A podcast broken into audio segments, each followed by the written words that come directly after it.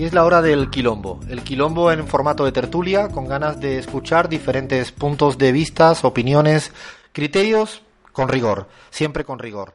Hoy queríamos dedicarle algo de lo que se viene hablando constantemente en Latinoamérica, por su predominancia, por su importancia, y que cada vez que hay elecciones, todo el mundo habla de ellas como si fuera un partido político más. Las encuestas. El rol de las encuestas en la política cada vez pareciera más predominante. Eh, estamos a favor, estamos en contra, qué nos dicen, a qué juegan. A partir de ahora tenemos de invitados el lujo de dos personas que conocen bien del tema. Por un lado está Paulina Recalde, desde Ecuador, directora de Perfiles de Opinión. ¿Qué tal, Paulina? Hola, un gusto estar con ustedes acá. En el otro lado, cerquita, o no tan lejos de Ecuador, en Colombia, en Medellín, está Martín Orozco, gerente general de Inbamer. ¿Qué tal, Martín? Gracias por estar con nosotros. Hola, ¿cómo están? Un saludo para todos. Y como venís escuchando, está Abraham Verduga, allí perdido en Salamanca, otro ecuatoriano, guayaquileño, que nos hará un poco de introductor del tema para un poco disparar con una pregunta el, el quilombo. Te paso la palabra. Muy bien, Alfredo. Sí, las encuestas en la política es el tema de hoy. Y hay que decir que las encuestas, cuando son científicas, cuando son objetivas, nos llevan al conocimiento de la verdad. Digamos que son insumos muy valiosos para la toma de decisiones y muy útiles en distintas ramas del saber, como en las ciencias sociales, por ejemplo, en particular en la investigación cualitativa, sin olvidar sus aportes al examen cuantitativo. Sin embargo, las encuestas pueden ser también auténticas armas de manipulación masiva. En política, por ejemplo, lo mencionaba Alfredo, cuando una encuesta miente, es falsa y busca favorecer a determinado candidato o partido político, condiciona de alguna manera la voluntad de los ciudadanos electores, logrando en muchos casos influir en el ánimo y orientar acciones que sin su mediación no pudieran suceder. Bien, ponemos este tema en el debate de hoy y la pregunta disparadera, la primera que quisiera formularles a los contertulios, ¿por qué le está costando tanto a las encuestadoras de América Latina bueno, primero hay que ver si están de acuerdo con esto, acertar en los resultados electorales de los últimos años. Paulina. Bueno, yo, yo creo que el, el, verbo mismo ya eh, recoge una, una, suerte de, de sesgo, si, o si me apuras, una mala interpretación de, del uso de la investigación. Acertar eh, es un verbo complicado para cuando se trata de, investigación, porque esto casi significaría que estamos haciendo eh, pronósticos.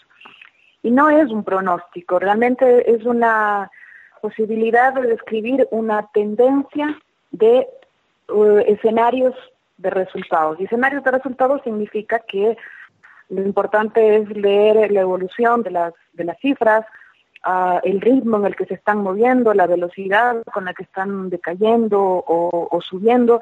Siempre esto bajo la premisa de que hay un margen de error, hay un intervalo de confianza en el que funcionan y por lo tanto sí, puede suceder que eh, la, última, la última investigación tenga algo mayor al margen de error uh, con los resultados finales en, en elecciones, eh, pero me parece que es porque se toma solamente esto, este dato, este, este, esta carrera de caballos para analizar lo que hacemos las empresas de investigación en tiempos electorales. Y evidentemente hacemos bastante más que eso, hacemos toda una batería, todo un plan de, investigación que puede marcar distintos escenarios. ¿Qué podría suceder si uh, este candidato eh, tiene este, este cambio en, el discurso? ¿Qué podría suceder si esta población se abstiene de votar? hay una serie de elementos que están jugando. Eh, yo diría casi siempre que esto es como una suerte de cirugía.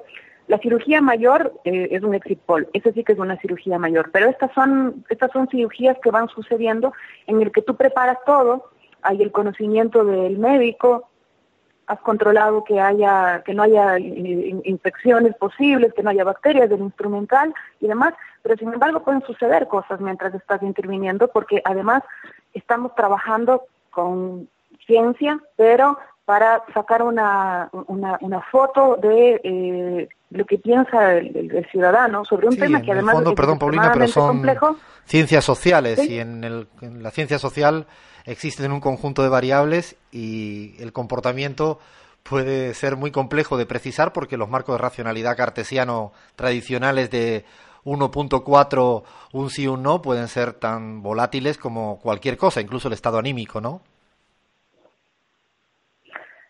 El estado anímico, el día, la, el modo en el que abordas, es decir, varias cosas. Entonces, ah, yo creo que hay que ser eh, más amplios en el modo en el que analizamos el, trabajo que hacemos, porque esto digo, esto de acertar es, un verbo complejo. ¿qué, le digo? perdón, Paulina, le paso la, palabra perdón, a, Martín para que nos diga él qué piensa de esta pregunta que nos hacía Abraham. Sí, varios puntos. Lo primero, apoyo el comentario de, mi colega y es que eh, las encuestas no son la herramienta adecuada para generar pronósticos. Las encuestas lo que miden es una fotografía del momento en que se midió y en países como Colombia, donde hay restricción de publicar encuestas la última semana, quiere decir eso que esa fotografía se está tomando por lo menos 10 días antes del momento de la elección. Entonces, eh, sin duda no es la herramienta para evaluar si la encuestadora acertó o no acertó, aunque sabemos pues que la opinión pública y los medios de comunicación tienden a hacer esa evaluación, eh, a mi manera de ver, inapropiada por lo que les estoy explicando. Eh, sin embargo, en el caso de Inbamer, y ahí hago mi segundo comentario, hemos acertado o, digamos, saquemos la palabra acertar para no entrar nuevamente en esa discusión, pero digamos que el resultado final desde el año 1994 en todas las elecciones presidenciales ha estado dentro de los márgenes de error de la última encuesta publicada por nosotros. Y en esta última elección fue exactamente el mismo resultado, solamente cambiaron los decimales porque pudimos hacer, a pesar de la restricción, encuestas durante la última semana que no fueron publicadas, pero sí fueron registradas en una notaría. No sé si en los demás países se llame notaría o no, pero es un registro que uno hace, digamos, formalmente, donde se pone un sello de un notario para garantizar que sí se hizo el día que, que, sale pues en el registro. Y luego de pasar el preconteo, se publicó ese registro y daba exactamente la misma cifra. ¿Para qué les cuento eso? Para comprobar que el problema es la restricción porque hace que la fotografía se tome muchos días antes, pero que cuando se logra medir muy cerca al momento de la elección, los resultados sin duda van a estar por dentro, del, dentro de los límites de error y, se va a poder hablar de un acierto porque pues fue muy cercano al día de la elección. Eh, esto me parece interesante como para lanzar otro tema, ¿no? A propósito de lo mencionado en este momento, el llamado voto oculto. No sé si eh, podríamos eh, desprender de esta última afirmación un análisis sobre el voto oculto. ¿Cuál es el método más apropiado para identificar el comportamiento de los electores que integran este segmento? ¿Cuánto influye el voto oculto o el voto vergüenza en la imprecisión de las encuestas? Paulina. Bueno, hay casos y casos, ¿no? Eh, evidentemente puede haber un factor de voto vergonzante cuando se trata de algún candidato que eh, desde los medios de comunicación, por ejemplo, desde las voces de las élites puede ser cuestionado por mm, algunas formas de, llevar la, política. Esto sucedía, por ejemplo, en Ecuador con en el caso de, de Abdalá Bucaram cuando fue electo, sus formas siempre eran ah, complicadas para el modo en el que se leía la política en ese momento y el voto vergonzante significa que eh, la población puede estar poco dispuesta a decirnos por un tema de, vamos a decirlo así, de vergüenza, de rubor por esta afinidad, poco dispuesta a decir que va a votar por este candidato. Eh, hay otra posibilidad, cuando se trata de, vamos a suponer que es un voto local por una alcaldía, supongamos que está muy presente en este, en este cantón o en este, en este pueblo esta, esta, este liderazgo para ejercer cierto cierto control, digámoslo así, puede ser que haya un factor de miedo de decir que no vas a votar por ese candidato o el temor, por ejemplo, de que se te retire eh, algún programa del Estado. Ahora, ¿cómo controlas esto? Ah, hay varias formas de controlarlo. Por ejemplo, en el caso de las mediciones de intención de voto, nosotros hacemos en perfiles de opinión dos tipos de preguntas. Haces el de intención de voto con la papeleta, de modo que pueda marcar como si fuera el día de las elecciones, y haces también el voto voceado, el voto de viva voz, en el que le pides que te diga por quién de esos candidatos va a votar. Ahí podemos mm, a veces encontrar brechas entre lo que marca en una papeleta y lo que es capaz de decirme de viva voz, eh, porque pueden estar entrando estos elementos que digo. Voto vergonzante por el rubor de que simpatizar con ese candidato, el factor miedo cuando sientes que vas a perder un programa por no apoyar a tal o cual gobierno, o liderazgos muy, muy fuertes, muy complejos en eh, cantones o en ciudades que son más pequeñas. Yo digo que existe y que hay forma de, controlarlo y de trabajarlo desde la investigación. Y Martín, desde Colombia, desde Invamer, ¿cómo trabajáis el voto oculto a sabiendas que es un fenómeno? Sí, en Colombia es, eh, no es más que una hipótesis que no ha sido comprobada, por lo menos nosotros no la hemos podido comprobar numéricamente. Y se lo digo así de firme porque lo que hemos comprobado es lo contrario, que como le decía ahora, cuando se logra medir en momentos cercanos a la elección, las personas no tienden a, decir un candidato diferente al que realmente van a salir a apoyar. Entonces, eh, si la metodología es la adecuada, es decir, con tarjetón en mano tal cual es en las elecciones, con un sobre sellado que le permita a la persona eh, sentirse eh, o sentir tranquilidad porque su, su respuesta no va a ser divulgada con nadie y va a ser guardada en un sobre sellado, digamos que no debería haber un voto vergonzante. Yo, yo tengo una, una pregunta que si no la hago, pues seguramente me voy a sentir mal. Y la voy a preguntar directo y obviamente me imagino que no me vais a decir quién es, si lo decís bingo. ¿Os han pedido los partidos políticos alguna vez que cambiéis un dato en la encuesta a publicar directamente? No digo, no necesito saber el, el pecador, pero sí si existe ese pecado. Sí, sí, existe. Existe el pecado porque además existe la, la presunción a veces de que eh, eres más o menos candidato eh, con posibilidades en la medida en que las mediciones te coloquen mejor o peor. Eh, y no solamente en este caso, sino que hay quienes creen que teniendo una mejor intención de voto podría significar que los financistas se acerquen Ah, más ávidos de, colaborar con, la, con las campañas. Y creo que hay que decir que existe esto en la medida en que ah, hay todo un, velo alrededor de las del, uso de las encuestas. Acá yo diría que hay un matrimonio perverso con los, con los medios de comunicación, ah, de que si hay una cifra que esté con un porcentaje al lado es suficiente como para generar eh, un posicionamiento o para generar un nivel de expectativa. Perdona, Paulina, pero no, creéis que sería como saludable para los encuestadores decir públicamente, no digo los nombres, pero que hay una continua presión no solo por parte de la utilización de los medios, sino del punto de partida del que financia que quiere pareciera tener un dato cocinado a publicar? ¿No sería una suerte de eh, mejorar la salud de un sector que empieza a estar, entre comillas, cuestionado, pues porque se instrumentalizan demasiado todos los resultados. ¿Qué piensas, Martín?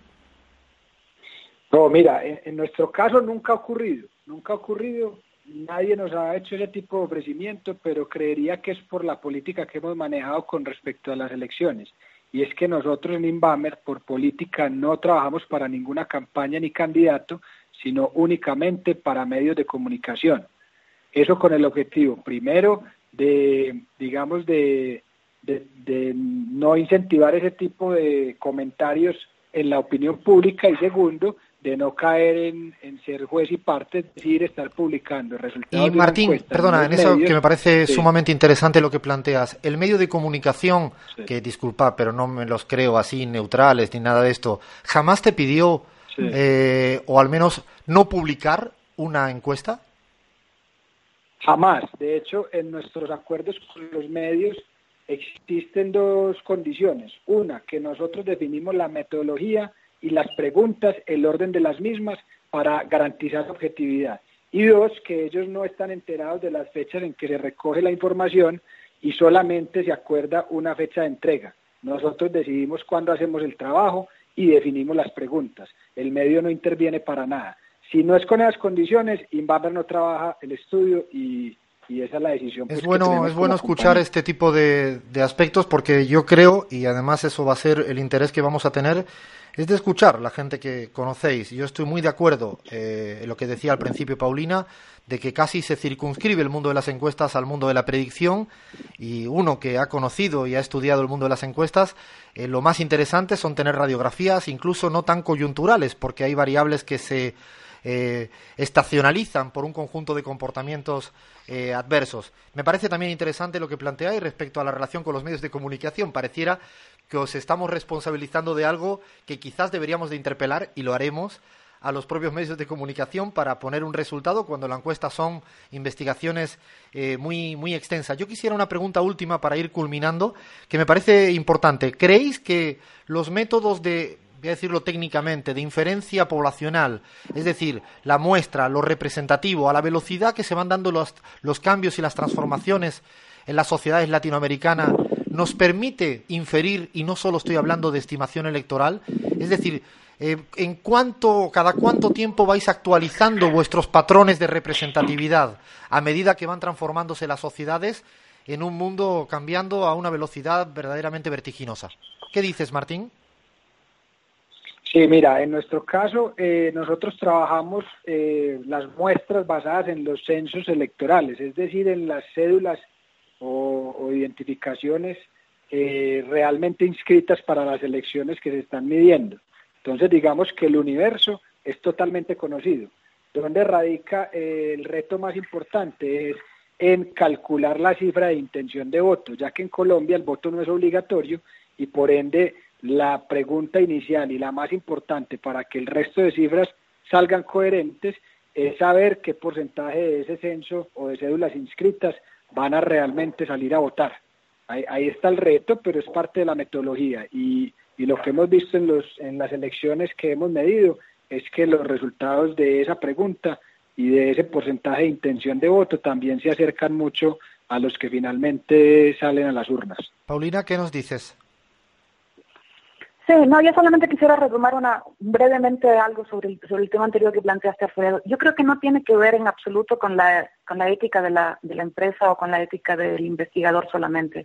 Es decir, en el caso nuestro la ética de la empresa y del investigador está, pero me parece que podría ser complicado plantear a la actividad político-electoral como extremadamente virtuosa cuando sabemos perfectamente que, no funciona así.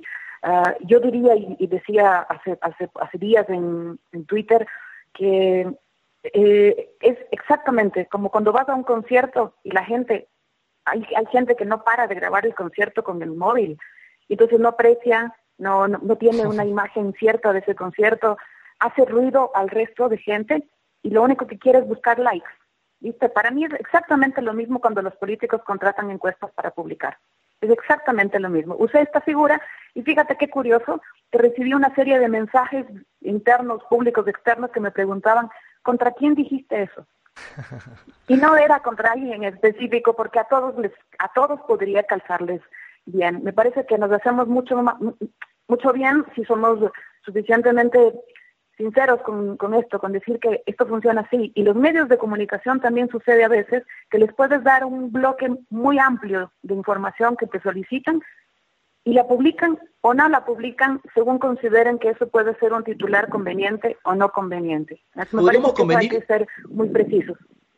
Convenir, Paulina, sí, para, como para ir terminando, ¿no? ¿Existe, a su criterio, una sobreestimación mediática de la utilidad de las encuestas en la predicción electoral? Absolutamente, y me parece que, los medios de comunicación en el modo en el que plantean el uso de las cifras, que además yo diría con dos cosas. Uno, eh, en general hay mucho desconocimiento en, los, en, quienes trabajan con, con, estos temas y no es culpa de ellos, digamos que sería responsabilidad nuestra, pero sobre todo me parece que sería mucho más virtuoso que la investigación caminara de la mano también de la academia para darle otro tipo de tratamiento a la investigación que rebase el marketing.